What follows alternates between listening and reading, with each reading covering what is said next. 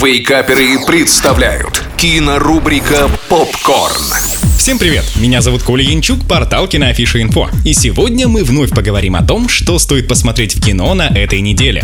Новый год уже совсем скоро, поэтому продолжаем смотреть фильмы, которые дарят то самое настроение. Сегодня это Чук и Гек «Большое приключение». Два дружных и любящих проказничать брата живут с мамой в Москве и скучают по своему отцу, который работает на Дальнем Севере. На Новый год они решают встретиться с ним во что бы то ни стало, вследствие чего отправляются в захватывающее путешествие в Синие горы. А новогодние праздники не оставят их без чудес в этом приключении. Как несложно догадаться, фильм снят по мотивам одноименного рассказа Аркадия Гайдара, который впервые был опубликован еще в 1939 году. А в 1953 году выходила первая экранизация. Для юных актеров, сыгравших главных героев, фильм является не первой работой в кино. Это чувствуется и мальчикам хочется верить. Остальной актерский состав наверняка будет вам знаком. Юлия Снегирь, Владимир Вдовиченков, Александр Самойленко и другие. Ставим фильму 7 баллов баллов из 10.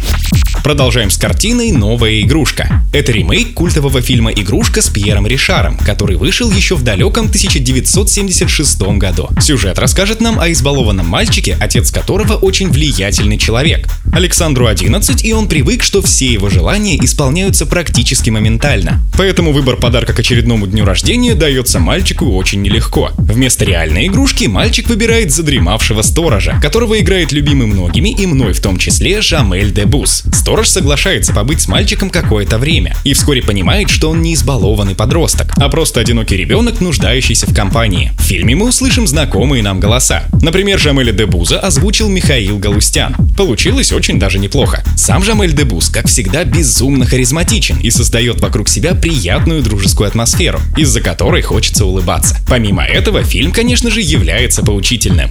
6 баллов из 10. На этом все. Смотрите кино, читайте киноафишу инфо и слушайте Радио Рекорд.